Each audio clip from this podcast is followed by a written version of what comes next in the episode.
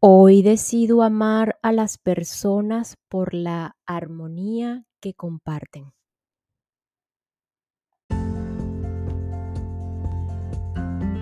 Hola, hola, quien te saluda Carla Berríos en KB en Unión Live, un podcast creado a partir de un propósito vital en donde encontrarás diversas herramientas para ayudarnos juntos en este camino de sanación y así recordar el verdadero ser.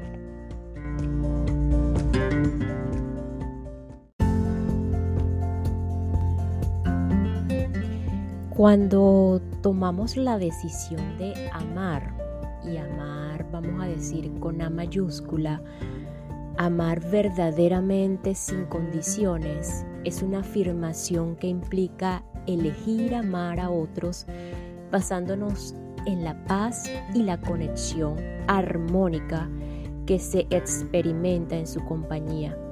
En lugar de enfocarnos en las diferencias, entre comillas, defectos o en lo bueno o lo malo, se elige, se elige por valorar y cultivar la relación con los otros, por esa sensación de equilibrio y bienestar, ¿por qué no? Que se encuentre al estar cerca de ellos, de, los, de las otras personas, de nuestras relaciones. Al final esto habla de sí mismo, de sí misma, de nuestras percepciones. Si yo comprendo profundamente que cada uno de nosotros, cada una de nuestras relaciones forman parte de mi propia percepción, y si yo percibo y decido por el amor, la armonía y la paz que los otros son capaces también de ofrecer. Sin duda estoy eligiendo por esa parte amorosa, armoniosa, serena y tranquila que está en mí también. Y aquí eh, es importante mencionar que existe una trampa gigantesca del ego. La famosa palabra toxicidad que posiblemente, y estoy casi segura que todos han escuchado, elijo solo personas que aporten, que sumen, en lugar de restar, abandono o de puro de mi vida todas las personas y relaciones, porque yo no soy así. Y bueno, no se sientan mal porque todos hemos experimentado esto. Todos hemos pasado por eso, porque depuramos, empezamos a decir que tenemos que depurar la toxicidad de nuestras vidas y puede que sí, puede que no, esté mal o esté bien, todos pasamos por allí, pero entiéndase en este momento que es una trampa gigantesca del ego. Pues permítanme decirles que el solo juicio de que otra persona, entre comillas otra persona, es tóxica, nos habla, no habla, perdón, de esa persona que estamos catalogando de esa manera, sino de nosotros mismos. Así que la, invitación es a observar estas situaciones, estos juicios.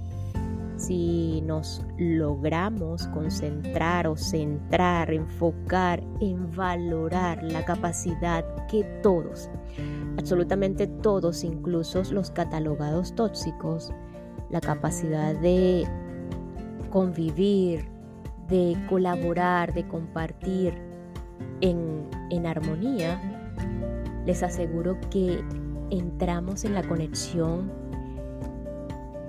verdadera o, o, directa con nuestro ser, con nuestro verdadero ser. Y así, pues con esta introducción, que es, es compleja, pero es importante que la veamos para ya salir de, de todas esas, principalmente de todos esos juicios que, que hemos venido eh, arrastrando, que hemos venido y que, y que principalmente estarnos en ese bucle, pues nos consideramos a nosotros de igual manera.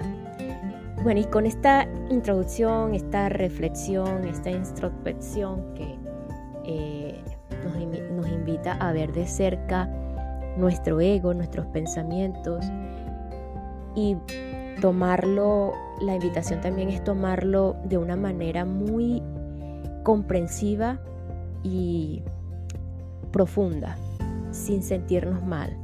Es verlo de cerca y, no asustarnos. Probablemente sí nos da un sustico y nos da vergüenza mirar eso, pero tenemos que hacerlo para lograrlo trascender rápidamente.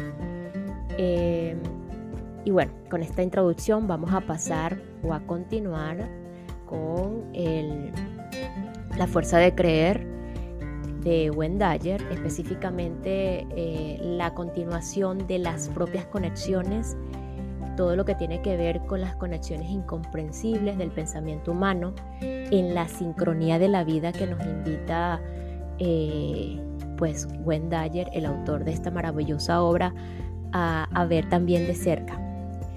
Así que sin más, vamos a continuar.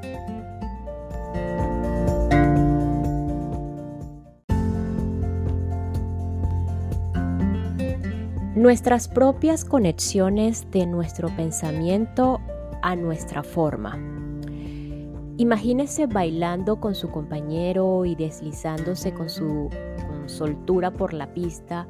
Sus pies lo están haciendo muy bien Siempre existe algún tipo de conexión misteriosa entre sus pensamientos y la actividad neuromuscular de sus pies. ¿Por qué sus pies saben responder de una forma tan magistral al pensamiento que le ordena el movimiento? ¿Cuál es la conexión? ¿Cómo se produce? Cada vez que usted mueve los miembros y los apéndices de su forma, ellos responden a un pensamiento. Pero un pensamiento es invisible y carece de forma y precisamente ese estado desprovisto de forma lleva la batuta de todas esas acciones. Usted no puede ver la conexión ni puede explicársela. Sin embargo, el hecho de rascarse la nariz, caminar hacia la cocina, mover su cabeza, correr para golpear mejor el balón o cualquier otro movimiento que ejecuta diariamente, dan fe de la existencia de conectores invisibles que le permiten la movilidad de su cuerpo casi sin esfuerzo por su parte. La energía mental gobierna la energía muscular. La energía mental constituye el pensamiento. En consecuencia, puede afirmarse que el pensamiento es una clase de conexión entre un deseo y un resultado físico. Usted cree firmemente en esta conexión a pesar de no poder explicarla. Acepta esta conexión que como forma de vida le lleva a una respuesta automática ante todo estímulo. Usted cree en ella, funciona en ella, nunca se cuestiona su existencia, puesto que millones de movimientos diarios constituyen la prueba de que existe una conexión entre el mundo de la forma el mundo de la no forma. Tenga bien presente este concepto, sobre todo ahora que nos aproximaremos a las últimas zonas en las que existen estas conexiones. Y esta pausa es para enviar un saludo y agradecimiento a todos los que me escuchan y se encuentran en Telangana, eh, Chhattisgarh o Kastisgarh, en India, disculpen si no estoy pronunciando bien, Tel Aviv, Jerusalén y Southern Distrito en Israel, así como Western Visayas en Filipinas. Muchísimas gracias, Filipinas, Israel, India. Thank you so much.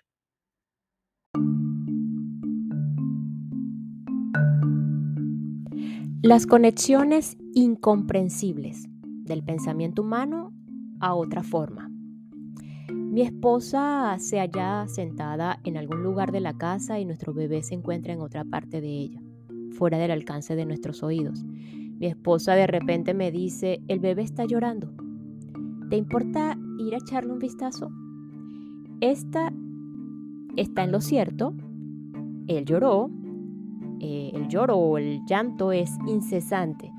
Sin embargo, desde su sillón era imposible que lo oyera.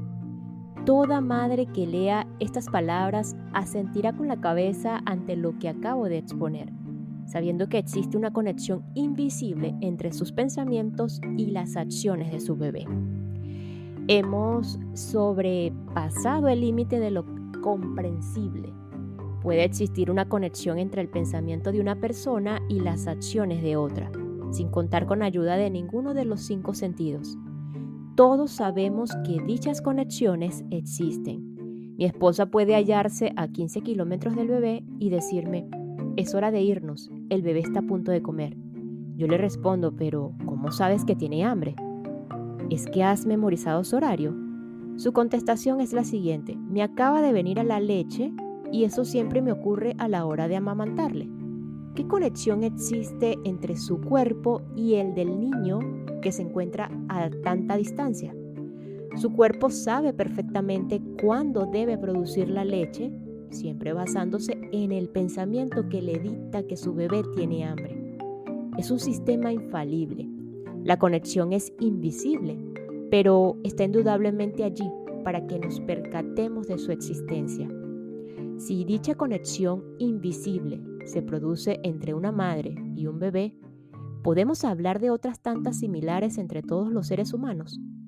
En torno a la forma de otra persona, podemos redefinir la relación entre nuestros pensamientos y el mundo.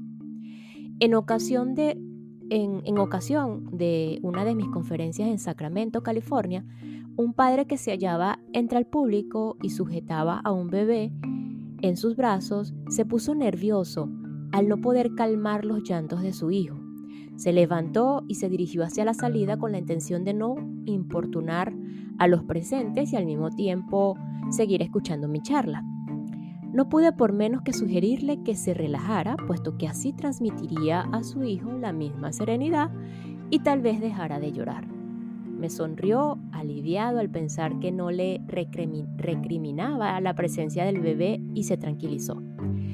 El pequeño, como era de esperar, dejó de, de berrear ya no emitió ningún sonido a lo largo de las tres horas de la reunión. Indudablemente existía una conexión invisible entre los pensamientos del padre y el comportamiento del niño que desafía todo intento de descripción.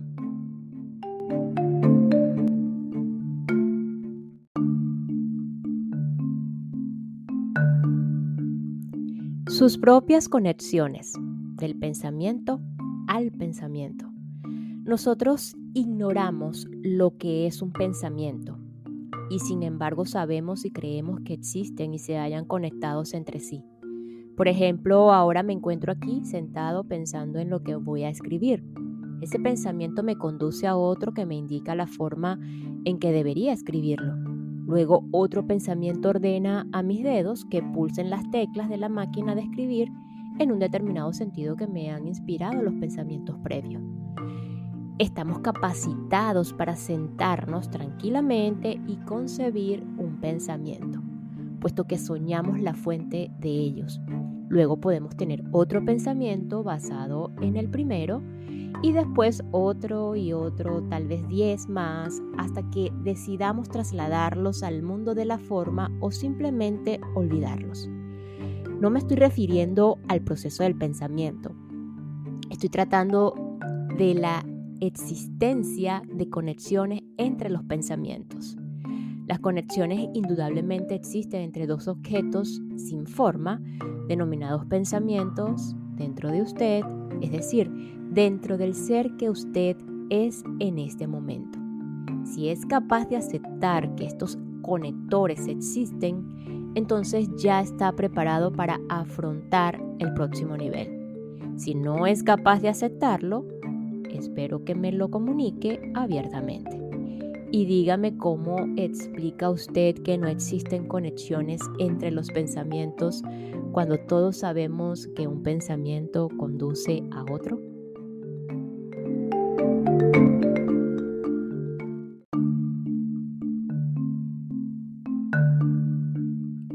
Conexiones sin forma entre los seres humanos. Imagínense una hucha del tamaño de un pomelo. Es un recipiente para guardar monedas, con una tapa en su parte superior. Ahora intente adivinar cuántas monedas podría guardar allí. Tal vez 300. Si a mí se me ocurriera preguntarle ¿cuántos pensamientos puede guardar en esa hucha teniendo en cuenta que debe estar cerrada para que no se pierda ninguno? Seguramente usted respondería, ¿cómo puedo guardar pensamientos en una hucha? Los pensamientos carecen de forma y de dimensión. En una hucha usted solo puede guardar cosas que tengan determinadas dimensiones físicas. Pregúntese a sí mismo, ¿qué es la memoria? Al final no le quedará más alternativa que afirmar que la memoria no es más que pensamientos. Por tanto, ¿dónde se guardan esos pensamientos para que podamos utilizarlos una y otra vez? Muchas personas piensan que la memoria se almacena en el cerebro, pero el cerebro tiene un tamaño parecido al del pomelo. Es forma. ¿Puede usted almacenar pensamientos sin forma en un contenedor que sí tiene forma? Naturalmente que no. Por tanto, ¿qué es la memoria y dónde se oculta si no es en el cerebro? No sé impaciente porque a partir de este momento especularemos en torno a esta cuestión. Permítame que le formule otra pregunta que con frecuencia llega a mis oídos. ¿A dónde vamos al, al morir? La mayoría de personas intentan imaginar algún sitio que concuerde con su educación basada solo en la forma, pero yo pienso que gran parte de lo que somos no se rige por las leyes de la forma, por ello yo mismo suelo contestar a esa pregunta con otra. ¿A dónde van todos los personajes que le acompañaban en sueños una vez se despierta? La forma ocupa un lugar. Puede almacenarla. La no forma, el pensamiento, no requiere espacio, puesto que carece de dimensión. El pensamiento es infinito, y por tanto nos resulta imposible comprenderlo exclusivamente desde el punto de vista de la forma. Para experimentar nuestra universal espiritualidad se requiere otra dimensión de ser, en la que los principios, los finales y los lugares de almacenamiento son innecesarios. Muchas religiones hablan de Dios como creador del cielo y de la tierra. Si se les pregunta sobre el momento en que comenzó a hacerlo, todas responden con la misma frase. Dios siempre existió. Esta respuesta nos resulta bastante aceptable y en consecuencia dejamos de especular sobre principios y finales. ¿Qué se imagina cuando piensa en ese estado de infinitud que la mayoría de personas denominan Dios?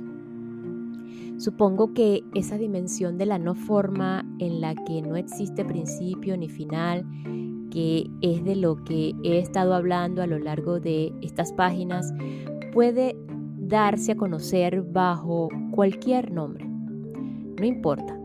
Lo que sí es fundamental es permitir que esa dimensión en la que usted reside la mayor parte de su vida sea una noción que usted acepte plenamente. El pensamiento, en mi opinión, es una parte de esa dimensión superior. Existen muchas etiquetas para calificar esta dimensión desprovista de forma. Espiritualidad, conciencia superior, sabiduría interior, iluminación, estados alterados de conciencia, etc. El pensamiento, actividad humana universalmente reconocida como tal, constituye un lugar idóneo para comenzar a entender esa dimensión sin forma. En algunas tradiciones orientales, esta dimensión superior se conoce bajo el nombre del Tao, que puede ser traducido como lo no revelado. Se ha dicho que el Tao que se describe ya no es Tao. Esto se debe a que la forma, en palabras orales o escritas, describe la experiencia. Lo que experimentamos mediante nuestros sentidos es algo muy distinto en la dimensión del pensamiento, la descripción difiere de la experiencia, pero con la finalidad de poder hablar sobre él. Utilizamos esos vocablos que nos los ponen más fácilmente a nuestro alcance, porque de no ser así, este libro, este proyecto, estas palabras, no sería más que un conjunto de páginas en blanco. Ahora bien, si estuviéramos tan iluminados como fuera de desear, entonces ello sería suficiente. Tras un laborioso estudio pondría el libro sobre la mesa y diría, no me cabe la menor duda de su profundidad, pero todavía no hemos llegado a ese punto, o por lo menos a mí aún me queda camino por andar. Por consiguiente afirmo que como escritor estoy hablando de algo que no puedo describir dentro de la dimensión de la sincronía, dentro de la dimensión del pensamiento. Si la memoria, los pensamientos, no pueden almacenarse en el cerebro, entonces tenemos que considerar la posibilidad de que exista fuera de él. Algunos de los acontecimientos que parecen tan inexplicables tal vez puedan incluirse en la sección que trata de los pensamientos en relación con otros pensamientos. Si existen conexiones invisibles entre los pensamientos y la forma, ¿por qué no pueden existir entre los propios pensamientos? Y si los pensamientos ciertamente se encuentran con otros y nosotros somos la fuente de los mismos, entonces es posible que creemos situaciones en sincronía. Considere el pensamiento como algo que vamos generando continuamente somos la fuente de ese proceso creativo a través de nuestra conexión con lo divino y el infinito. Debido a este conocimiento, estamos capacitados para eliminar la posibilidad de la coincidencia y creer, por supuesto, que la inteligencia divina opera en nuestro universo. Desde luego, una vez crea en ello, se dará cuenta de su funcionamiento a diario la sincronía no es un principio especulativo ni pasivo. Está aquí, funcionando, y usted es parte del mismo. Puede o no creérselo y puede o no verlo.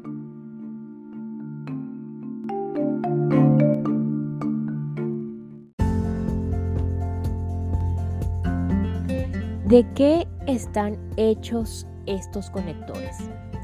Al examinar los conectores que existen entre las diferentes formas, podemos establecer perfectamente los límites que las encierran. Pero una vez pasamos a la dimensión de la no forma, nos vemos obligados a dejar de confiar en nuestros sentidos y nuestra intuición para descubrir cómo las conexiones unen pensamientos con formas y pensamientos con pensamientos. Las tres hipótesis respecto a la constitución del pensamiento son, número uno, la energía que resuena por todo el universo. Número dos, las ondas invisibles que vibran a tanta velocidad que no podemos percibirlas ni medirlas. Y número tres, parte de los campos de tipo morfogenético y magnético que rodean a todas las especies pero a pesar de la gran especulación, de la considerable investigación y de la ingente cantidad de libros que en torno a este tema, todavía no se ha logrado ningún acuerdo sobre la construcción del pensamiento y sobre cómo se transmiten los pensamientos. Y por tanto sugiero que pasemos del análisis a la síntesis. El análisis es un modo de violencia intelectual a través de la cual examinamos de cerca un objeto de estudio. Buscamos modelos, intentamos definirlos por un método científico y deducimos una fórmula. La síntesis es un modo de reunir todos los elementos empezando por el más obvio. Los pensamientos carecen de forma, así que existen en nuestro universo y nosotros participamos de ese proceso. No necesitamos de ninguna fórmula que nos diga que existe una conexión entre el pensamiento y todo lo que hacemos. Somos plenamente conscientes de que no podemos almacenar nuestros pensamientos en un contenedor. Los pensamientos son de alguna manera parte integrante del mundo invisible que existe fuera de nuestro alcance. Reshat Feld escribió el siguiente diálogo en la novela El Camino Invisible, que ciertamente pone a prueba el pensamiento y lo provoca.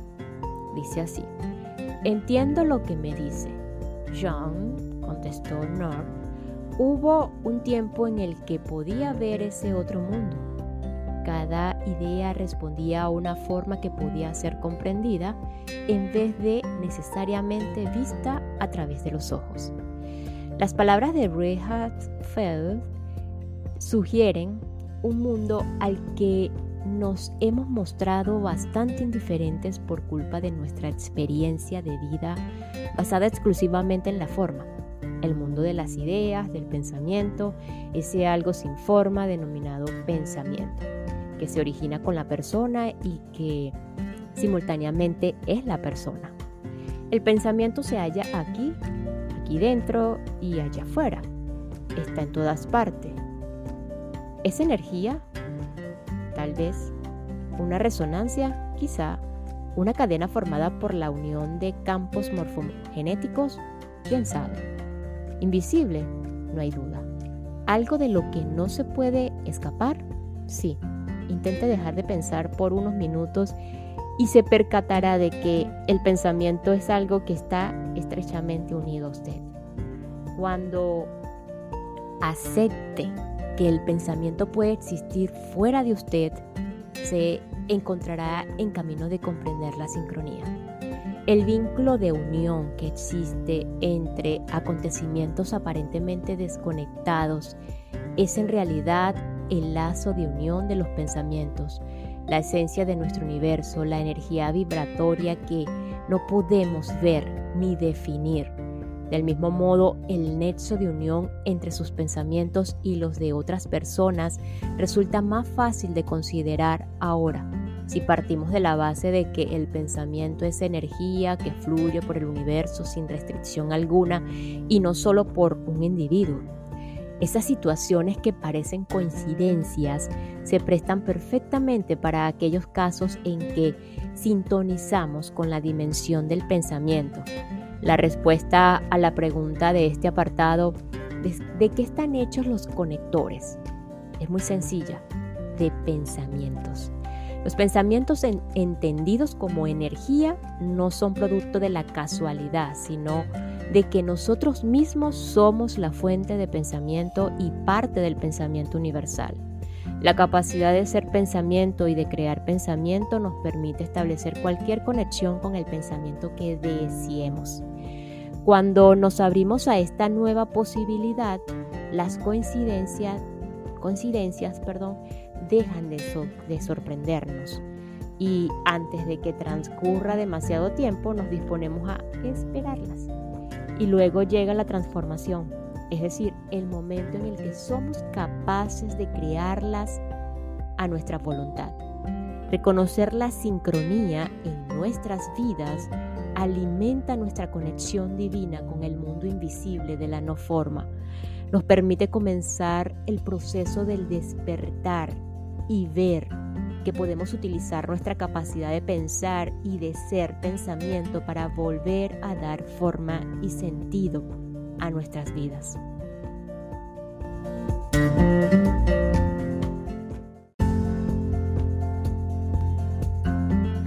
¿De qué están hechos estos conectores? Al examinar los conectores que existen entre las diferentes formas, podemos establecer perfectamente los límites que las encierran. Pero una vez pasamos a la dimensión de la no forma, nos vemos obligados a dejar de confiar en nuestros sentidos y nuestra intuición para descubrir cómo las conexiones unen pensamientos con formas y pensamientos con pensamientos. Las tres hipótesis respecto a la constitución del pensamiento son, número uno, la energía que resuena por todo el universo. Número dos, las ondas invisibles que vibran a tanta velocidad que no podemos percibirlas ni medirlas. Y número tres, parte de los campos de tipo morfogenético y magnético que rodean a todas las especies pero a pesar de la gran especulación, de la considerable investigación y de la ingente cantidad de libros que en torno a este tema, todavía no se ha logrado ningún acuerdo sobre la construcción del pensamiento y sobre cómo se transmiten los pensamientos. y por tanto sugiero que pasemos del análisis a la síntesis. El análisis es un modo de violencia intelectual a través de la cual examinamos de cerca un objeto de estudio. Buscamos modelos, intentamos definirlos por un método científico y deducimos una fórmula. La síntesis es un modo de reunir todos los elementos empezando por el más obvio. Los pensamientos carecen de forma, así que existen en nuestro universo y nosotros participamos de ese proceso. No necesitamos de ninguna fórmula que nos diga que existe una conexión entre el pensamiento y todo lo que hacemos.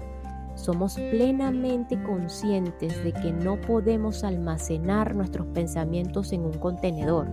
Los pensamientos son de alguna manera parte integrante del mundo invisible que existe fuera de nuestro alcance. Feld escribió el siguiente diálogo en la novela El Camino Invisible, que ciertamente pone a prueba el pensamiento y lo provoca. Dice así, entiendo lo que me dice. John, contestó North, hubo un tiempo en el que podía ver ese otro mundo. Cada idea respondía a una forma que podía ser comprendida en vez de necesariamente vista a través de los ojos. Las palabras de Richard Feld sugieren un mundo al que nos hemos mostrado bastante indiferentes por culpa de nuestra experiencia de vida basada exclusivamente en la forma. El mundo de las ideas, del pensamiento, ese algo sin forma denominado pensamiento, que se origina con la persona y que simultáneamente es la persona. El pensamiento se halla aquí, aquí dentro y allá afuera. Está en todas partes. ¿Es energía? Tal vez. ¿Una resonancia? Quizá. ¿Una cadena formada por la unión de campos morfogenéticos? ¿Quién sabe? Invisible, no hay duda. ¿Algo de lo que no se puede escapar? Sí. Intente dejar de pensar por unos minutos y se percatará de que el pensamiento es algo que está estrechamente unido a usted. Cuando acepte que el pensamiento puede existir fuera de usted, se encontrará en camino de comprender la sincronía. El vínculo de unión que existe entre acontecimientos aparentemente desconectados es en realidad el lazo de unión de los pensamientos, la esencia de nuestro universo, la energía vibratoria que no podemos ver ni definir. Del mismo modo, el nexo de unión entre sus pensamientos y los de otras personas resulta más fácil de considerar ahora si partimos de la base de que el pensamiento es energía que fluye por el universo sin restricción alguna y no solo por un individuo. Esas situaciones que parecen coincidencias se prestan perfectamente para aquellos casos en que sintonizamos con la dimensión del pensamiento. La respuesta a la pregunta de este apartado, ¿de qué están hechos los conectores? Es muy sencilla, de pensamientos. Los pensamientos entendidos como energía no son producto de la casualidad, sino de que nosotros mismos somos la fuente de pensamiento y parte del pensamiento universal. La capacidad de ser pensamiento y de crear pensamiento nos permite establecer cualquier conexión con el pensamiento que deseemos. Cuando nos abrimos a esta nueva posibilidad, las coincidencias, coincidencias perdón, dejan de, de sorprendernos y antes de que transcurra demasiado tiempo nos disponemos a esperarlas. Y luego llega la transformación, es decir, el momento en el que somos capaces de crearlas a nuestra voluntad. Reconocer la sincronía en nuestras vidas alimenta nuestra conexión divina con el mundo invisible de la no forma. Nos permite comenzar el proceso del despertar y ver que podemos utilizar nuestra capacidad de pensar y de ser pensamiento para volver a dar forma y sentido a nuestras vidas.